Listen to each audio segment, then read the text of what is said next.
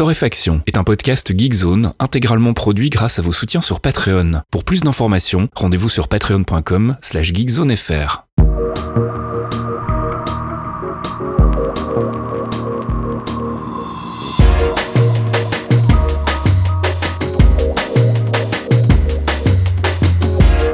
Bonjour Geekzone et bienvenue dans ce 157e épisode de Torréfaction. On se retrouve comme toutes les semaines pour une petite sélection de l'actu, sélection que je réalise avec mon ami Caféine. Bonjour Caféine. Oui, bonjour Monsieur Faciel, comment ça va?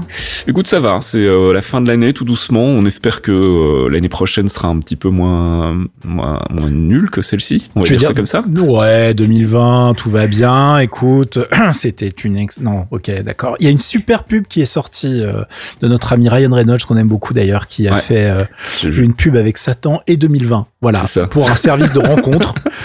Et voilà, il faut que je vous retrouve ça. Allez, demandez-la sur la sur le forum, euh, sur le, le petit billet qui accompagne le podcast. Vous savez, vous avez des commentaires, vous intéressez sur notre forum et on pourra en parler parce que franchement, Ryan Reynolds a quand même fait un truc extraordinaire. Le mec fait des pubs sur YouTube. Enfin, il fait des pubs, il les met sur YouTube et moi je vais les voir et je bloque les pubs qu'il y a sur YouTube. Tu vois, tu vois, c'est pervers quand même. C'est-à-dire que le mec est, est voilà, et le mec est très très fort. Et pour ceux qui connaissent pas, il fait des pubs pour des boîtes qu'il a montées. Donc euh, Mine, qui est un, un opérateur euh, téléphonique. Internet. Ouais. Euh, téléphonique, ouais, téléphonique, ouais. Et, euh, et son jean Aviator, plus de trois conneries. Et en plus, euh, il embarque des potes, genre Hugh Jackman, enfin des mecs pas trop connus, tu vois. et euh, c'est excellent, voilà. C'était voilà, ça n'a rien à voir avec le podcast, mais c'est pour vous dire qu'il a fait un truc où il s'est dit qu'est-ce que je pourrais mettre en face de Satan? Et ben, je vais mettre une nana. 2020. Et voilà, donc elle s'appelle 2020 la nana. Et j'ai trouvé ça juste génial, le mec est trop fort. Voilà, c'est tout. Sinon ça va aller mieux l'année prochaine, vous verrez. Moi de toute façon pour l'instant, ça y est, j'hiberne. Moi j'ouvre plus les volets, euh, soit il fait nuit euh, quand je enfin voilà, c'est nul, ça ne sert plus à rien. Allez, on attaque tout de suite avec le gaming et tu voulais nous parler de ton expérience sur Worms Rumble. Bah oui, écoutez, parce que c'est sorti et quand on est abonné PS Plus, c'est gratuit. Alors qu'est-ce que c'est que Worms Rumble? Bah c'est écoute, Worms, ça fait 25 ans que le jeu existe. Ça fait 25 ans qu'on a des versions euh, différentes. Euh, et pour la première fois, euh, je crois, hein, si je ne dis pas de bêtises, nous avons un Worms qui n'est pas au tour par tour. Donc ils ont sorti cette petite version sauce arcade sur PS4, PS5 et sur PC. Et donc sur PS4 et PS5, si vous êtes abonné au PS Plus, c'est gratuit et sinon ça coûte 15 balles, ça ne va pas vous ruiner, ça devrait aller. Euh, Il y a trois modes de jeu et à chaque fois on est à 32 joueurs euh, dans la map et c'est toujours en 2D mais avec un décor 3D qui est vraiment bien rendu, qui est assez sympa. Alors il y a des zones où c'est un petit peu euh, buzzy comme disent les Américains, donc euh, tu ne vois pas de euh, voilà, il, il se passe beaucoup de choses dans le dans le, dans, dans le décor et du coup c'est pas euh, c'est pas super lisible. Bon, tant pis, hein, c'est quand même c'est Worms, hein, c'est pas, on n'est pas dans un truc e-sport, hein, les gars, détendez-vous. Euh, et on est sur euh, un jeu donc qui est très rapide avec les trois modes de jeu qui sont Deathmatch, Last Team Standing, enfin les donc la dernière équipe debout et le dernier vert debout en version française, euh, qui est en fait un battle royale. Ces deux derniers modes sont pas les plus intéressants parce que si vous n'êtes pas très bon joueur, vous allez vite vous faire chier. Si vous arrivez à survivre plus d'une minute dans la partie, euh, bah c'est bien. Et puis bah du coup vous passez plus de temps dans les menus euh, que à jouer. C'est un petit peu pénible. Euh, du coup le deathmatch c'est vraiment le mode qui cartonne. Voilà c'est du match à mort. Vous avez les 32 joueurs, un tableau des scores euh, à la Quake. hein. Ils ont rien inventé donc il faut buter le plus de personnes possible pendant le laps de temps imparti. Et évidemment je ne me rappelle plus de tête là ce combien de temps c'est. Et au final, on fait les on fait les calculs et on voit qui a gagné et qui va remporter donc le plus de points. Avec les points, vous débloquez des cosmétiques, vous connaissez la chanson. Mais en tout cas, le truc à savoir, c'est que pour l'instant, euh, bon bah les armes sont pas du tout équilibrées. Hein, c'est Worms. Euh, je sais pas s'il sera équilibré un jour. Personnellement, j'en doute. Je, enfin, je dire, à la limite, on s'en fout. Mais des fois, t'as un gun. Bon bah tu celui-là, tu sais que tu veux pas le garder ou tu sais que tu vas remourir très vite en, en quand t'es en deathmatch. Euh, si t'as un shotgun et que tu sais bien t'en servir, on peut commencer à discuter, surtout quand les mecs se pointent un peu trop près de toi. Euh, t'as le lanceur de moutons et toutes les conneries habituelles qui fonctionnent extrêmement bien. Euh, et il faut savoir qu'il y a une petite nouve- nouveauté, il y a un truc un peu intéressant, c'est que en fait quand vous êtes planqué dans certaines zones de la map, euh, les conduits d'aération, euh, certaines zones comme ça un peu cachées, les gens qui passent à côté ne vous voient pas. Donc euh, du coup, le mec rentre dans un conduit d'aération et toi, tu peux lui faire surprise et l'exploser. Euh, et ça marche plutôt pas mal. Comme c'est aussi là où, des fois on, va, on peut se planquer à côté d'une zone un peu chargée avec plein d'ennemis et euh, leur tout leur balancer dans la tronche et du coup faire plusieurs kills à la suite euh, et remonter dans le tableau des scores. Euh, il faut savoir que sur la minimap en fait sont indiquées les, les zones où, fait, où il y a du bruit, où il y a de la baston. Ça vous permet en fait de, de vous diriger là où ça chauffe euh, parce que sinon en fait la map est assez étendue mine de rien. Euh, donc du coup il faut un peu se balader. heureusement nos petits vers de terre font plus squeak squeak à deux à l'heure tout le temps. en appuyant sur un des boutons tu peux en faire une espèce de petite bol, tu vois. Il fait un mouvement à la Sonic et donc il va aller super vite. Mais c'est lié à la stamina. Alors attention parce que quand vous avez plus de stamina, ça vous empêche aussi de faire vos sauts correctement. donc si vous essayez vraiment de vous barrer d'une zone, bah faut bien gérer ça, sinon vous allez vous retrouver à pas pouvoir sauter, etc. Donc ça risque d'être compliqué. Euh, mais bon, c'est alors ça, ça révolutionne rien, mais c'est rigolo. Euh, encore une fois, sur PlayStation, c'est gratos. Je pense que ça peut amuser beaucoup de monde parce que bah, la prise en main est relativement facile. Une fois qu'on a pigé un peu le, les maps, et que ça, enfin la map et les armes, ça va assez vite. Euh, il y a une zone d'entraînement assez complète pour apprendre à gérer tout ça. Euh, je sais pas du tout ce qu'ils ont prévu en termes de contenu en fait, nouvelles cartes, des armes, etc. Est-ce qu'ils vont essayer de balancer les armes. Je pense pas très honnêtement parce que enfin c'est il y a des trucs qui sont juste ingérables. T'as un espèce de rayon laser qui rebondit dans tous les sens, euh, qui fait vachement de dégâts. Enfin, tu vois, soit tu l'enlèves du jeu, soit tu mm. laisses truc. Pour moi, ça reste euh, dans l'esprit Worms aussi. Hein. Euh, même dans la version autour par tour, il y avait des trucs quand tu les avais, tu rigolais d'avance en disant "Ah les gars, ce que je vais vous mettre là." Le airstrike. Eh ben, écoutez, moi je crois que j'ai gagné la partie. Hein. Alors évidemment, on peut se rater. L'avantage avec une version comme ça en temps réel qui va super vite, c'est que des fois vous avez une arme super Il y a un mec qui arrive, vous l'avez pas calculé, qui sort d'un tuyau d'aération avec un shotgun. Bon bah voilà, fin de l'histoire, vous êtes explosé, euh, vous repartez avec votre petit gun pourri. Euh, il y a un espèce de random sur les, les, les, armes de début euh, de run en deathmatch quand tu reviens à la vie. mais ça sera jamais un truc de fou, tu vois. Bon après, comme les caisses des gens qui sont morts restent sur la carte, tu peux te restuffer assez facilement. Donc voilà, donc c'est rigolo, ça ça casse pas, trois pattes un canard. Je suis pas persuadé que tu vois, on y joue très très longtemps ou que les gens en général y jouent longtemps. Mais en revanche, le truc est propre et en fonction de ce qu'ils ont prévu derrière euh, je, ça peut, ça peut vraiment le faire. Mais ils ont été malins, tu vois. Ils savent que ça, ça pas trop de contenu, sinon on l'aurait pas sorti à 15 balles, je pense. Et euh, bon, encore une fois, le coup de l'avoir mis dans le PS Plus, c'est plutôt malin. Je serais pas étonné de le voir débarquer ailleurs. Je sais pas du tout quel quels sont les accords euh, qu'ils ont fait avec Sony, mais voilà, allez, allez, vous amuser parce que mine de rien, ça reste toujours aussi débile de tuer quelqu'un avec les petites voix débiles qu'ils ont évidemment gardées pour cette version. sinon, ça c'est plus Worms quoi. en parlant de petite voix débile, moi je vais aller sampler ton surprise de tout à l'heure et je vais le mettre en pitch pendant tout le podcast, ça va être fantastique.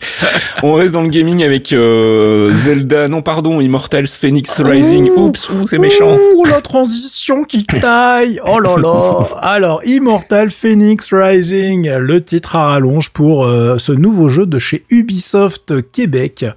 Euh, donc le studio québécois qui nous sort cette petite perle qui n'est pas du tout copiée sur Zelda Breath of the Wild.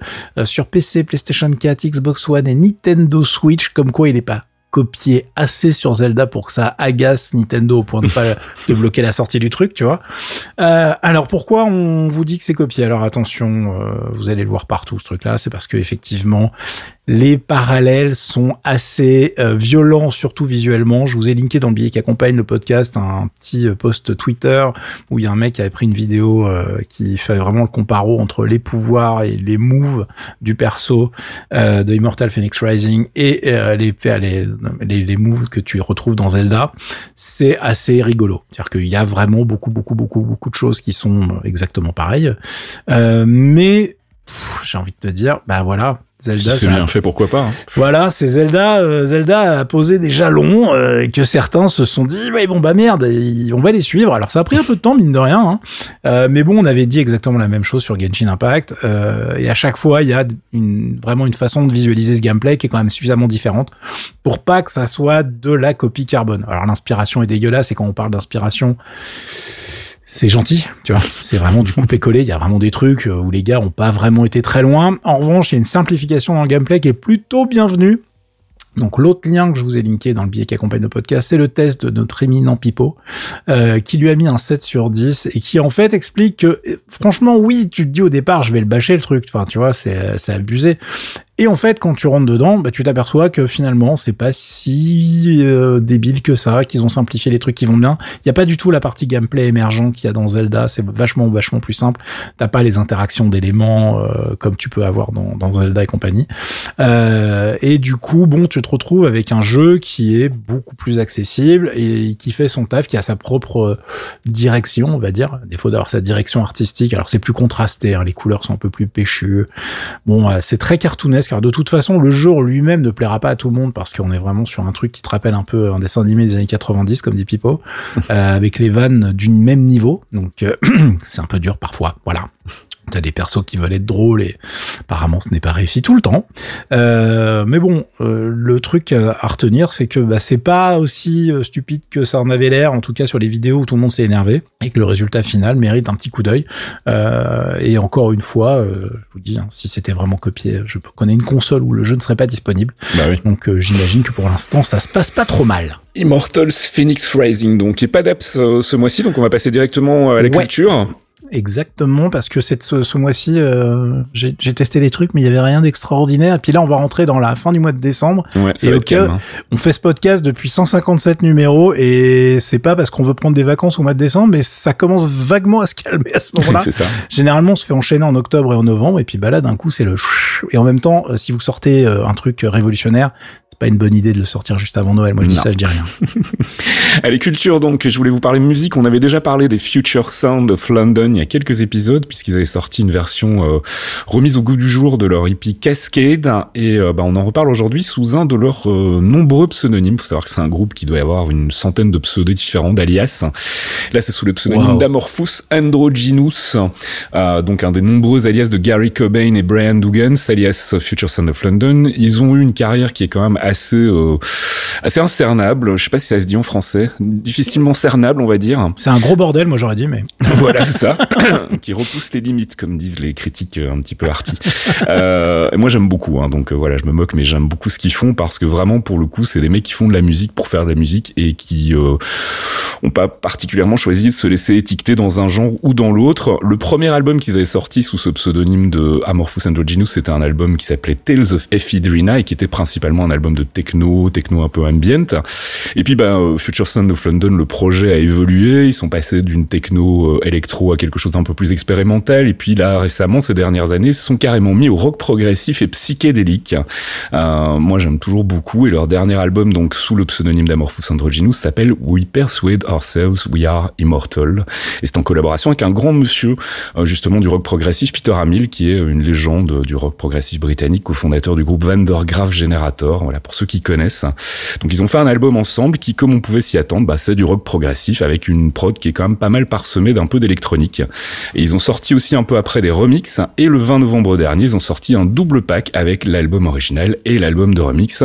Euh, c'est en vente sur leur site, donc c'est FSOL Digital, je vous filerai le lien, euh, où on peut récupérer donc ça soit en dématérialisé, soit euh, un bel exemplaire CD avec une petite boîte et tout.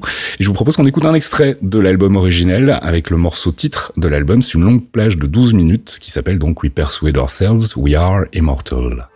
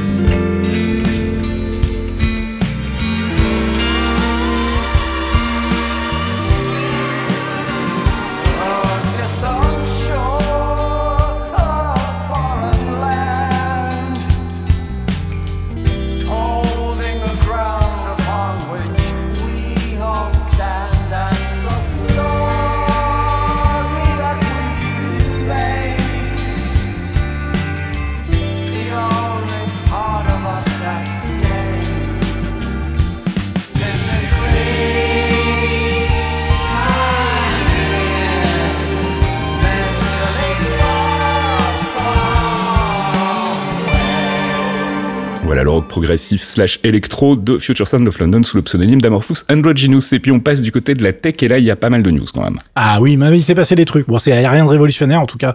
Ça va pas euh, changer le cours de notre vie, mais il y a Ah, des quoique- choses qui la sont première news pourrait, euh, pourrait Ah. me faire tilter. Ah, bon, alors, évidemment, c'est l'arrivée de la Nvidia GeForce RTX 3060 Alors, on en a déjà parlé, oui, je sais, car elle était à l'état de rumeur, mais enfin, une Mhm. rumeur très avancée, car vous savez qu'on couvre pas trop les rumeurs, nous.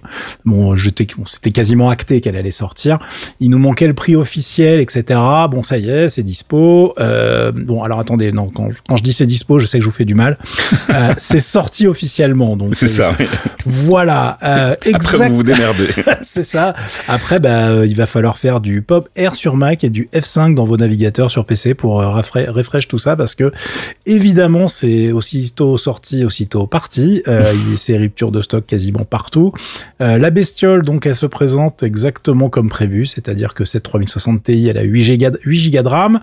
Euh, elle va coûter 419 euros chez nous, donc on est sur un tarif vu le Tout à fait raisonnable. voilà, alors oui, bon, je sais, c'est le prix d'une console, mais Bref, c'est-à-dire que quand tu dois ren- renouveler ta carte graphique comme c'est mon cas et que tu vois le prix des autres, tu te dis, hmm, Ça je va. quand même gratter 200 balles sur celle-là, je vais peut-être prendre celle-là. en fait. et surtout, et surtout, elle, euh, elle tient plus que ses promesses. C'est un petit peu le mot d'ordre de toutes les nouvelles cartes qui sont sorties et qu'on ne peut pas acheter en ce moment. euh, donc, c'était prévu comme étant une, euh, en termes de puissance, une équivalent d'une RTX 2080 Super. Euh, et du coup, c'est vraiment la carte pour jouer en 1080p ou en 1440 sans exploser le compte en banque. C'est le même GPU, c'est-à-dire le GA104 qu'on a dans la RTX 3070 avec quelques trucs désactivés comme d'habitude. Euh, et sur le papier, les gens avaient un peu calculé que ça serait 20% moins cher que la RTX 3070, mais que ça serait aussi 20% inférieur. On annonçait 16,2 teraflops contre 20,3. Euh, mais on se retrouve en fait avec une carte qui finalement est 24% moins chère que la RTX. Oui, c'est précis, je sais, j'aime bien. Euh, mais tous les tests qui sont sortis montrent qu'en fonction du jour, on est plutôt entre 7 et 15% moins performant que la 3070. Ça bah, va. Bah donc voilà, enfin, franchement du coup on est euh, extrêmement bien positionné. C'est une carte qui euh, va être extrêmement intéressante. Alors j'espère qu'ils ont prévu d'en produire des wagons et vite parce que euh, sinon les stocks ça va être encore pire que les 3070. Enfin déjà que les 3080 qui sont le haut de game gamer c'est compliqué à acheter. Euh, pour la 3060 Ti ça va être un vrai vrai souci. Je vous rappelle que je crois que les seuls stocks vaguement dispo de temps en temps c'est les 3090 qui coûtent un peu près, un peu, un peu cher quand même. Oui, un peu trop, oui. Voilà, donc, et puis surtout qui servent à rien pour euh, 99% des gamers. Donc, euh, on est vraiment sur, euh, sur des problématiques de prod. Alors, ça devrait s'améliorer. J'en ai déjà parlé. Nvidia ne pense pas euh, pouvoir gérer la demande qu'ils ont qualifiée, comment il a dit ça? Enfin, que sans précédent, un truc dans le genre, Mhm. euh, qui euh, devrait donc être un problème pour euh, gérer euh, tous ces gamers avides de performance avant le mois de février. Tu vois, enfin, il parle de début 2021, mais sans donner vraiment beaucoup plus de précision. Donc, euh, Moi, que tant que ça sort au mois de mars pour mon anniversaire, ça va très bien, en fait. ça va bien se passer, ça va bien se passer. Le problème, c'est que là, tu vois, le 10 décembre, qu'est-ce qui se passe le 10 décembre? Nous avons Cyberpunk 2077 qui sort. Et ouais. Et là, je normalement. pense que ça va. Oui, normalement, c'est bon. Et Ils ont sorti un communiqué de presse aujourd'hui qui était extraordinaire. hein. Avec le, le truc, en fait, c'était un rickroll. C'était euh, les paroles. Je l'ai vu passer, oui. Voilà. C'était, un truc officiel, ça, du coup. Bah je crois, enfin j'espère, j'espère, j'espère parce que moi je l'ai vu passer, j'avais tellement une journée euh, de ouf euh, que j'ai pas été chercher plus loin que ça, mais en tout cas ça m'a fait marrer et vu la gueule de ma journée, c'était déjà tu vois je prends, je prends ce, ce petit lol euh, et si c'était pas officiel, tant pis, c'était bien vu quand même par la personne qui l'a fait.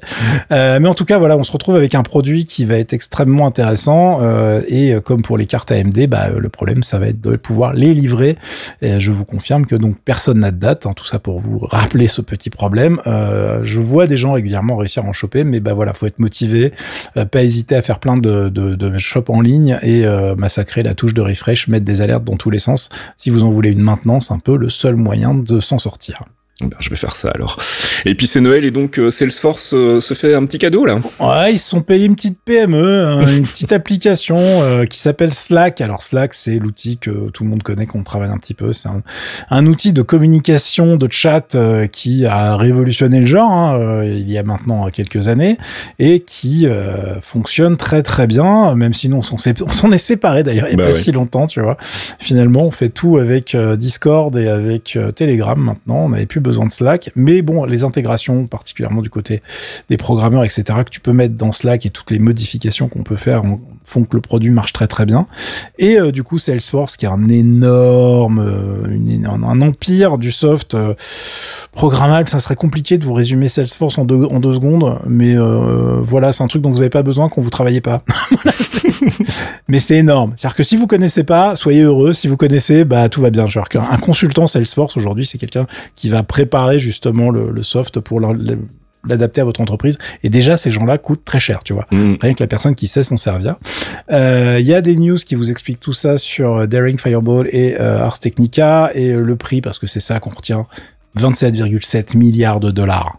Ça va, il y a encore de la thune dans le monde en fait. Voilà, ça se passe bien. Oui, non, pour les riches, je sais pas si t'as remarqué, t'as pas eu les, les chiffres. Sont oui, plus, si, si, ça c'est une très bonne année 2020. voilà, les pauvres sont encore plus pauvres, les riches sont plus riches, tout est normal, tout continue. Euh, voilà, tout, euh, ça de ce côté-là, on n'est pas surpris. Donc 27,7 milliards de dollars l'outil de chat. Moi, je dis bravo. Euh, et alors pour ceux qui justement euh, l'utilisent les deux, ils se disent merde, est-ce qu'ils vont intégrer ça bizarre, est-ce que ça va être chiant, etc. Euh, c'est pas du tout certain qu'il y ait le moindre problème parce qu'en fait Salesforce euh, et euh, pas mal de boîtes de cette taille-là ont l'habitude de racheter des choses et de ne pas y toucher. Salesforce, il y a 10 ans, ils ont racheté un, hébergeur qui s'appelle Heroku, qui est vraiment dédié au développement d'app et à l'hébergement de certaines apps, etc. Et ils ont absolument rien fait avec Heroku depuis 10 ans, enfin à part laisser le produit évoluer de son côté. C'est marrant, c'est un peu la philosophie de Disney en fait, quand ils rachètent des filiales, tant que ça marche en fait, ils interviennent pas. Voilà, en fait le truc après, eux, ils vont, j'imagine, qu'ils font des partenariats, etc. Mais c'est pas du tout obligatoire de, de, d'absorber, si tu veux, le produit pour le rentrer au chausse-pied dans un truc qui existe déjà. Donc, c'est plutôt une bonne nouvelle pour les gens qui adorent Slack parce que je suis pas certain que le produit soit dénaturé, en tout cas pas tout de suite. Donc, euh, plutôt, euh, plutôt une bonne nouvelle, en tout cas en termes de viabilité du produit parce que mm. bah, depuis que Microsoft a lancé Teams, qui est vraiment pas terrible à côté, malheureusement, bah, euh, tu vois, les mecs s'étaient un peu emmerdés pour se dire, là, il faut qu'on gagne beaucoup d'argent, comment ça va se passer Bon, bah là, euh, ils ont plus trop ce problème, ça va se gérer différemment, on va dire. Et puis Qualcomm qui annonce un nouveau Snapdragon. Oui, qui ne s'appelle pas comme d'habitude, dis donc, sacré petit farceur de chez Qualcomm, parce que vous savez que le dernier en date, c'était quoi, le 865 plus, il me semble.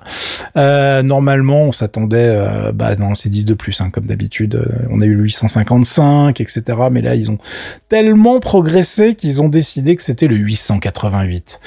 Alors, euh, il y a plus, voilà, ça ne pour nous, euh, c'est pas très grave, mais en fait, euh, il faut savoir que le 8 est un chiffre porte-bonheur en Chine et que, bah, si vous regardez le nombre de fabricants de smartphones chinois sur la planète, du côté Android, il y en a deux trois, donc ils se sont dit on va plutôt leur faire un truc qui leur fait plaisir. Donc au lieu de l'appeler le 875, c'est le 888. Euh, le planning, parce qu'évidemment la chose n'a pas été testée, ce sont juste les annonces Qualcomm. on nous annonce un processeur en 5 nanomètres cette fois, donc c'est un système en chip comme d'habitude.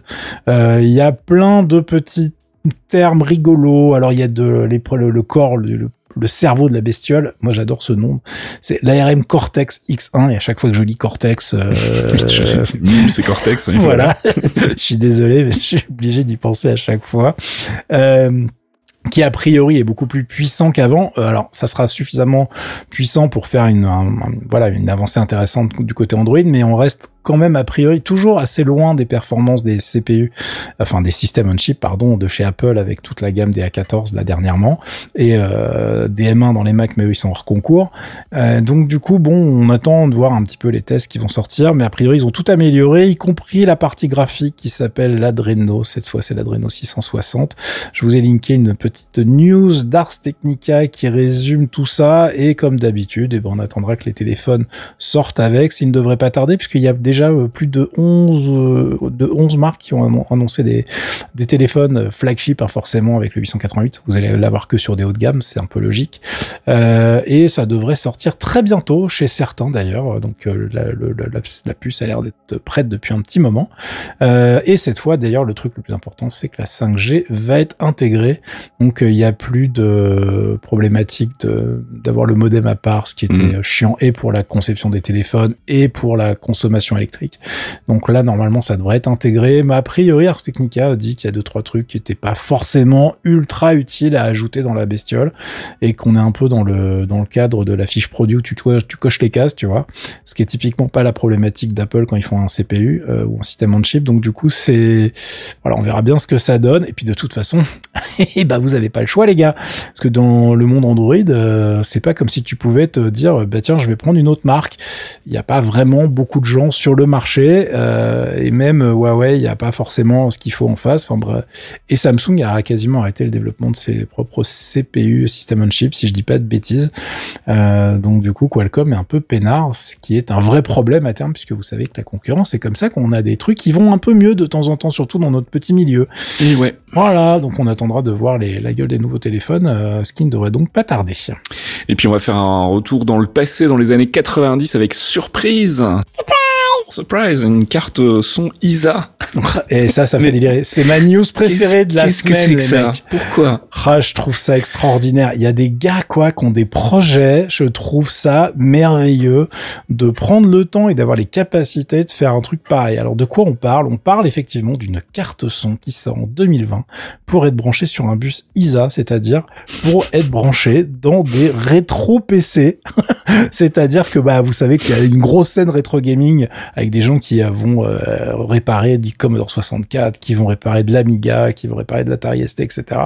Et il y a des gens qui commencent à faire pareil depuis un petit moment d'ailleurs avec des PC des années 90, mm. parce que mine de rien les PC des années 90 sur lesquels j'ai commencé ma carrière du côté PC, c'était il y a plus de 25 ans, non C'était il y a longtemps. Alors euh, bon, euh, ça, ça fait du mal. Euh, mais du coup, les mecs se disent, bah ce qui est chiant, c'est qu'aujourd'hui, tu veux faire tourner certains jeux et dans les conditions du, de l'époque, bah, c'était quand même super chiant les conditions de l'époque.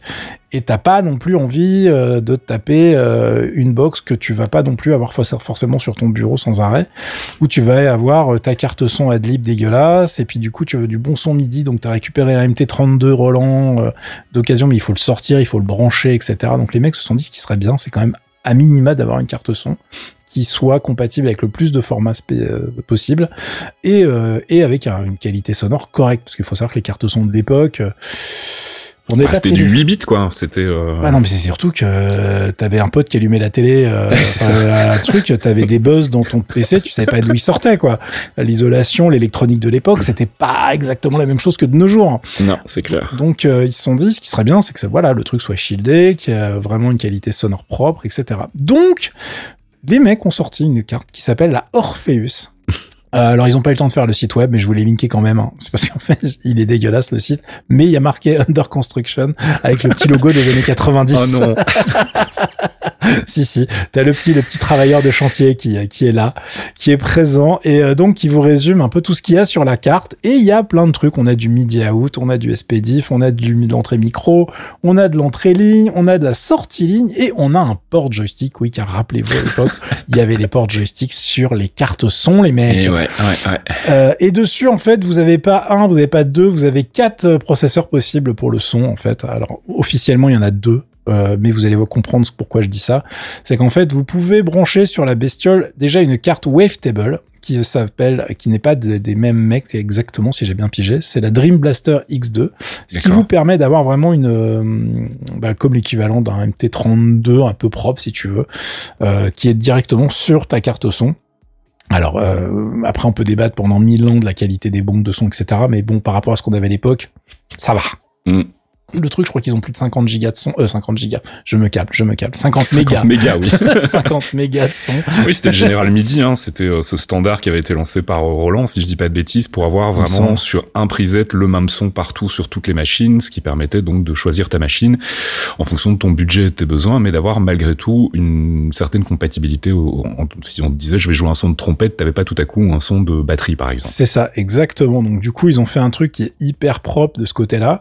Euh, et euh, la bonne nouvelle, c'est que les gens qui ont du MT32 ou qui ont des SC55, c'est toutes ces bestioles-là, mais qui étaient programmables et qui avaient quelques jeux qui exploitaient ce genre de choses, et ben il y a même un contrôleur MIDI intelligent dessus, euh, donc qui va réellement euh, interagir avec ces devices-là pour les reprogrammer à la volée, parce qu'il y a plein de trucs qui ont du MIDI en fait, mais qui ne sont pas capables d'envoyer les bonnes instructions avec les bons timings, avec les bons codes pour faire les programmations correctement. Et du coup là ils ont tout intégré, euh, ce qui est vraiment hyper intéressant. Évidemment on a une carte compatible Adlib d'un côté, il y a un processeur digital, il y a un DAC à l'intérieur pour avoir les effets euh, dans tous vos jeux avec euh, des bruits de gun dans Duke Nukem qui ressemblent à quelque chose, etc. Les voix digitalisées qui sont propres.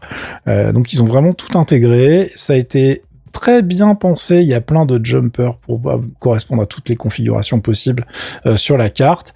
Et évidemment, tout cela n'est pas gratuit, les amis. Parce que la chose coûte quand même 130 euros de base. Ah oui. Juste la carte. Et 130 euros, je sais. Vous êtes en train de vous dire une carte son ISA, 130 euros, 2020. Il y a, ça bug. Ben attendez, c'est pas fini parce que la version avec le processeur MIDI intelligent machin, c'est 180 euros. Et avec la Dream Blaster X2 qui euh, toute seule coûte 75 balles, euh, on est quand même à un tarif de 230 euros pour le package.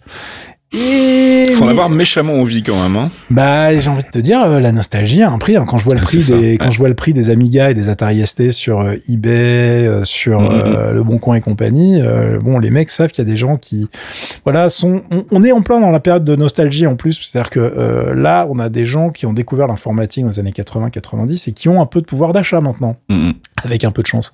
Et du coup, bah, tu te retrouves avec des bécanes qui devraient valoir que dalle, parce que fondamentalement, elles servent à que dalle de nos Euh, mais euh, cette valeur de la nostalgique bah, fait que les prix explosent, y compris sur euh, ce type de produit. Mais je trouve extraordinaire, parce que de toute façon, c'est des petites séries, c'est hyper compliqué à sortir, il y a un boulot de taré dessus. J'ai envie de te dire que, en fait, le prix, il est pas débile en soi, là. Euh, il faut savoir qu'il y a vraiment des projets dans ce genre-là pour au niveau rétro qui moi me, me font délirer. Il y a des chips spécifiques qui sont sortis sur Commodore 64 pour remplacer le SID par exemple. Ouais, ça j'avais vu, ouais. Voilà, ils sont en train de bosser sur des émulations de tous les chips en fait qui sont dans ce genre de bécane, puisqu'en fait il y a plus d'originaux. Enfin, il en Mm. reste très peu quoi. Et il y a un moment il y en aura plus. Donc tu es obligé de, en fait tu gardes la carte mère, mais finalement les trucs qui sont branchés dessus à l'intérieur, tu te retrouves avec des des, des des puces en reverse engineering ou des trucs programmables, etc., qui ont été euh, qui ont été refaits parce que bah c'est la croix et la bannière pour trouver des originaux où ça coûte une blinde. Ceux qui ont essayé d'acheter des euh, des 68040, enfin des processeurs Motorola un petit peu rares déjà à l'époque, savent de quoi je parle. Ça ça vaut plus cher qu'un AMD en ce moment. Enfin sur certains trucs c'est un peu n'importe quoi. Bon, c'est un petit peu un petit peu normal. En tout cas pour euh, cette carte son, je vous ai linké toutes les tous les sites qui vont bien pour aller voir la gueule que ça a, le prix que ça coûte, euh, vous les achetez et surtout une vidéo de présentation euh, très complète par The Cave, euh, Retroman Cave, qui a un excellent euh, channel pour les vieux qui parlent anglais, avec pas mal de restauration d'ordi, etc. Et donc qui a fait une, vidéo complète sur cette carte avec des démos. Si vous voulez écouter comment ça sonne, évidemment à ce prix-là, c'est pas mal de se renseigner avant de craquer.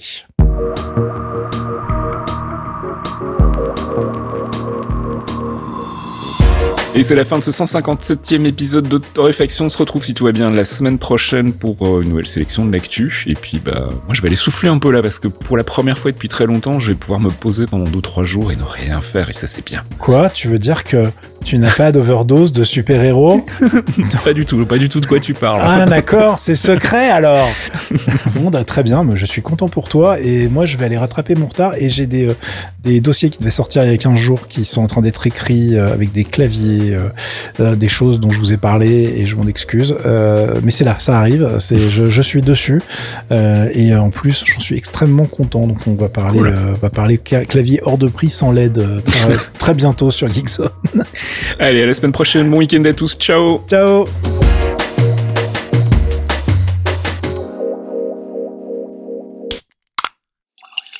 Un podcast signé Faskill. Faskill.com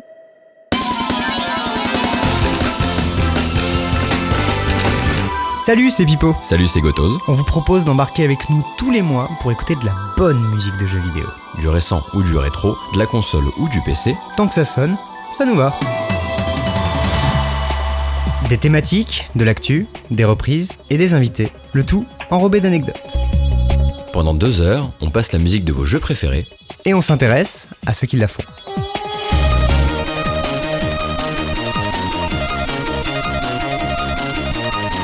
Les démons du midi, c'est tous les derniers mercredis du mois sur geekzone.fr.